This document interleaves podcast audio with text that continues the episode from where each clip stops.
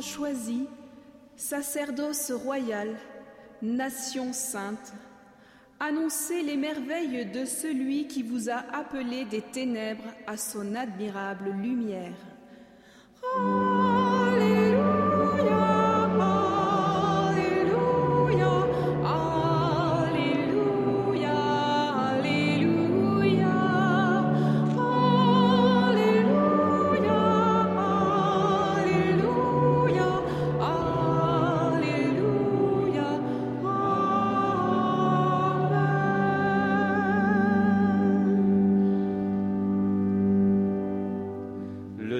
Soit avec vous. Évangile de Jésus-Christ selon Saint Matthieu. En ce temps-là, Jésus disait à ses apôtres, Celui qui aime son père ou sa mère plus que moi n'est pas digne de moi. Celui qui aime son fils ou sa fille plus que moi n'est pas digne de moi.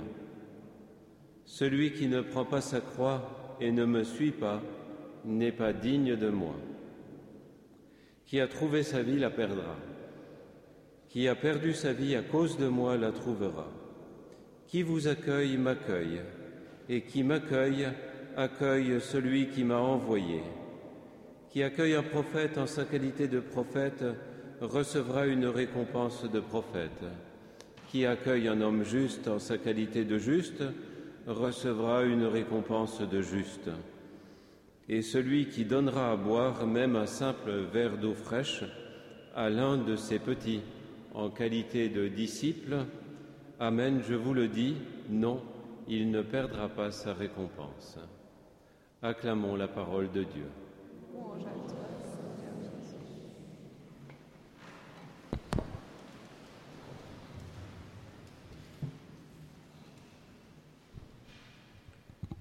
Aujourd'hui dans l'Évangile, Jésus le dit, qui vous accueille, m'accueille.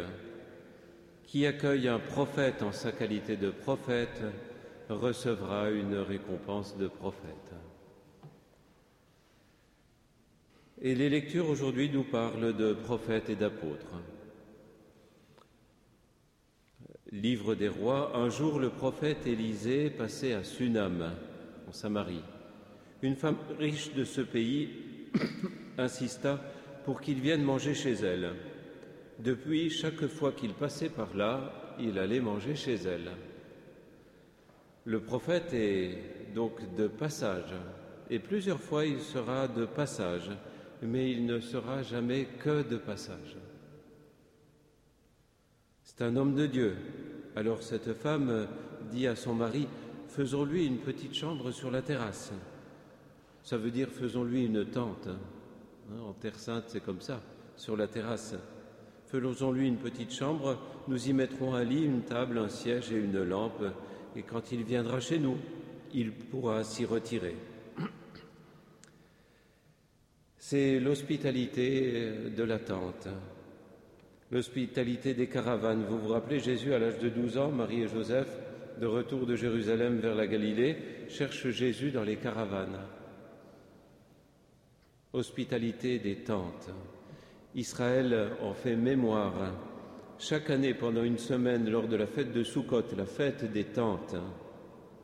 Les Israéliens d'aujourd'hui, les Juifs, habitent volontairement à l'extérieur de leur maison de pierre pour se rappeler que fondamentalement, ils doivent rester un peuple des tentes, un peuple de passage, un peuple en chemin qui n'a pas de demeure fixe. Et le prophète, qui n'est que de passage, eh bien, il est là pour euh, remettre tous dans cette conscience de mouvement, tout le peuple. Donc, euh, il se sépare continuellement du lieu où il se trouve, pour remettre tout le monde en mouvement. L'Église, peuple de Dieu en marche, a cette conscience aussi depuis le début. Saint Irénée de Lyon, du deuxième siècle, nous dit que l'Église est une paraoikia en grec. Ça veut dire une paramaison, donc une tente qui se déplace de jour en jour.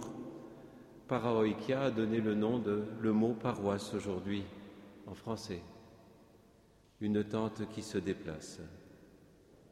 Alors euh, le prophète euh, Élisée revient, et puis il est sous sa tente sur la terrasse, et il demande à son serviteur, Que peut-on faire pour cette femme qui nous a accueillis? Eh bien, il s'approche d'elle pour lui dire, Eh bien, tu verras, toi qui n'as pas d'enfant, tu tiendras, dans un an, tu tiendras un fils dans tes bras. Voilà, c'est un mouvement du prophète pour mettre tous en mouvement, les remettre en mouvement, un passage pour féconder le bien. C'est une visitation, une Pâque. Et nous l'avons chanté dans le psaume. Oui, heureux le peuple qui connaît l'ovation. Seigneur, ce peuple marche à la lumière de ta face. Il marche. Le prophète qui se sépare continuellement de son lieu se sépare aussi d'un confort et d'un confort social. Il ne cherche pas à plaire. Il est attaché au vrai bien des personnes et il est détaché de leur éventuel bon sentiment ou de leur éventuelle antipathie. Le prophète reproche, mais il promet aussi le bonheur en avertissant, en suscitant le vrai bien. Jésus va plus loin dans l'Évangile. Il dit, Celui qui aime son père ou sa mère plus que moi n'est pas digne de moi. Celui qui aime son fils ou sa fille plus que moi n'est pas digne de moi. Le disciple, le prophète, l'apôtre doit être capable de se séparer de son père, de sa mère, de ses enfants pour suivre Jésus de plus près. Le prophète doit être capable de séparer et de se séparer. C'est ce que Jésus a fait en entrant dans le monde. Siméon le dit à Marie, cet enfant, il sera signe de contradiction entre les uns et les autres et il doit amener la chute d'un grand nombre, mais aussi le relèvement d'un grand nombre en Israël. Ce ne sera pas une partie de plaisir, mais il ne cherchera pas à plaire. L'apôtre, pour suivre Jésus qui est en mouvement et pour le suivre de plus près, doit être capable chaque jour de se séparer. En se détachant, il sait qu'il va se mettre en marche avec l'instrument même qui le mettra un jour, qui le mènera un jour au au rejet du plus grand nombre et au supplice. C'est ça, porter la croix. Celui qui ne porte pas sa croix et ne me suit pas n'est pas digne de moi. Elle est là la dignité de l'apôtre. Oui, qui a perdu sa vie à cause de moi la gardera, la trouvera. Ainsi il trouve la vraie vie, la vraie liberté, l'amour véritable, sa grande dignité. Non, le véritable apôtre n'a pas d'agenda au sens américain du terme. He has an agenda. Avoir un agenda en anglais, ça indique une personne qui ne veut jamais faire de vagues afin de réaliser un objectif secret, c'est-à-dire une carrière. Quand une personne ne fait pas de vagues, c'est suspect en christianisme. Cela veut dire ou qu'elle est insignifiante, ou bien qu'elle a un plan de carrière. Mais le disciple, non, il n'a pas de plan de carrière, il est prêt à perdre sa vie à cause de Jésus, à la perdre pour trouver la vraie vie et la vraie dignité. Qui vous accueille, m'accueille, dit Jésus. Qui accueille un prophète en sa qualité de prophète, l'accueille lui. Et celui qui donne à boire même un simple verre d'eau à l'un de ses petits en qualité de disciple, accueille Jésus et il ne perdra pas sa récompense. Mais accueillir un prophète de passage dans une communauté bien établie, accueillir un apôtre, c'est accueillir un autre, une altérité, un autre qui va devoir trouver sa place et du coup déranger l'ordre confortable déjà acquis. Nécessairement, il va mettre en mouvement, nécessairement, cela va en déranger beaucoup. Pensez au parterre d'une pièce composée de boîtes de chaussures rangées à la perfection. Pour placer en son centre la nouvelle boîte, l'autre boîte, il faudra déplacer toutes les autres. L'évangile dérange et provoque. Et quand on accueille l'autre qui est envoyé par lui, eh bien tout se met en mouvement. Le passage de Jésus en ce monde a dérangé l'ordre établi, surtout l'ordre religieux pharisaïque il en est mort. Ce sont les religieux religieux qui ont voulu sa mort, pas les pauvres, pas les prostituées, pas les Romains. Saint Paul, que nous avons écouté dans la deuxième lecture, l'avait bien compris. Par le baptême, nous acceptons de nous unir à l'amour, donc aux souffrances du Christ et à sa mort, et quelquefois même dans la solitude du prophète, afin de vivre de lui et par lui. Frères, ne le savez-vous pas? Nous tous qui par le baptême avons été unis au Christ Jésus, c'est à sa mort que nous avons été unis par le baptême. Si donc par le baptême qui nous unit à sa mort, nous avons été mis au tombeau avec lui, c'est pour que nous menions une vie nouvelle, nous aussi, comme le Christ qui par la toute-puissance du Père est ressuscité d'entre les morts. Dans ces passages apostoliques, dans le monde méditerranéen, Paul est passé par beaucoup d'épreuves. Dans beaucoup d'endroits où il passait, il subissait la persécution, la prison de la part de ses co-religionnaires. Ils l'ont livré aux païens. Il a été, dit trois fois qu'il a été prêt à mourir. Une fois, il dit Vous ne verrez plus ma face. Il savait qu'il portait la croix de Jésus. C'est surtout la confrontation avec le judaïsme pharisaïque hein, qui, qui, a été la cause de tous ces soubresauts. Et cette confrontation atteint son paroxysme dans la tentative de lâchage au temple. Et puis dans la conspiration dont il est sauvé in extremis par le tribun Lysias, un politique romain païen.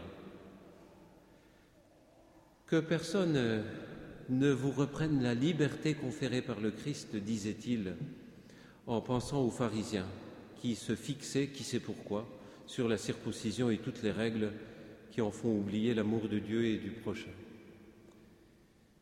Et il disait encore, Acte des Apôtres, chapitre 13, verset 48, C'est à vous qu'il était indispensable d'annoncer la parole de Dieu pour votre liberté, pour votre bonheur. Mais puisque vous la repoussez et que vous ne vous jugez pas digne de la vie éternelle, eh bien nous nous tournons maintenant vers les nations. Il reste une énigme, et cette énigme, les exégètes l'approfondissent, mais ils sont unanimes pour dire que Saint, Luc, dans les actes des apôtres, ne parle pas de la mort de Saint Paul. Il ne dit pas comment il meurt. Nous, on a des traditions variées, etc. Mais dans les actes, il ne dit pas, il ne parle pas sa mort. Alors, pourtant, il savait de quoi il était mort. Mais en fait, il préfère indiquer que la parole de Dieu poursuit sa course dans le monde. Il y en a un qui nous dévoile de pourquoi Paul est mort à Rome. C'est Clément de Rome, successeur de Pierre. Il écrit par la suite de la jalousie et de la discorde au sein de la communauté chrétienne de Rome, Paul a été oublié, mais il a montré sa constance jusqu'à la mort. La vie du prophète, la vie de l'apôtre n'est jamais confortable et il passe par une mort qui ressemble à celle de Jésus. Paul a montré sa constance. Ce qui importe, c'est la course de la parole de Dieu plus que leur sort individuel. Et le sort de l'apôtre, c'est d'aimer, c'est de souffrir et mourir comme le Christ, pour devenir des vrais vivants pour Dieu par le ressuscité, des vivants qui apportent la vie en abondance. Alors, accueillir les apôtres, c'est important, pour accueillir Jésus même et sa vie, même si cela nous dérange.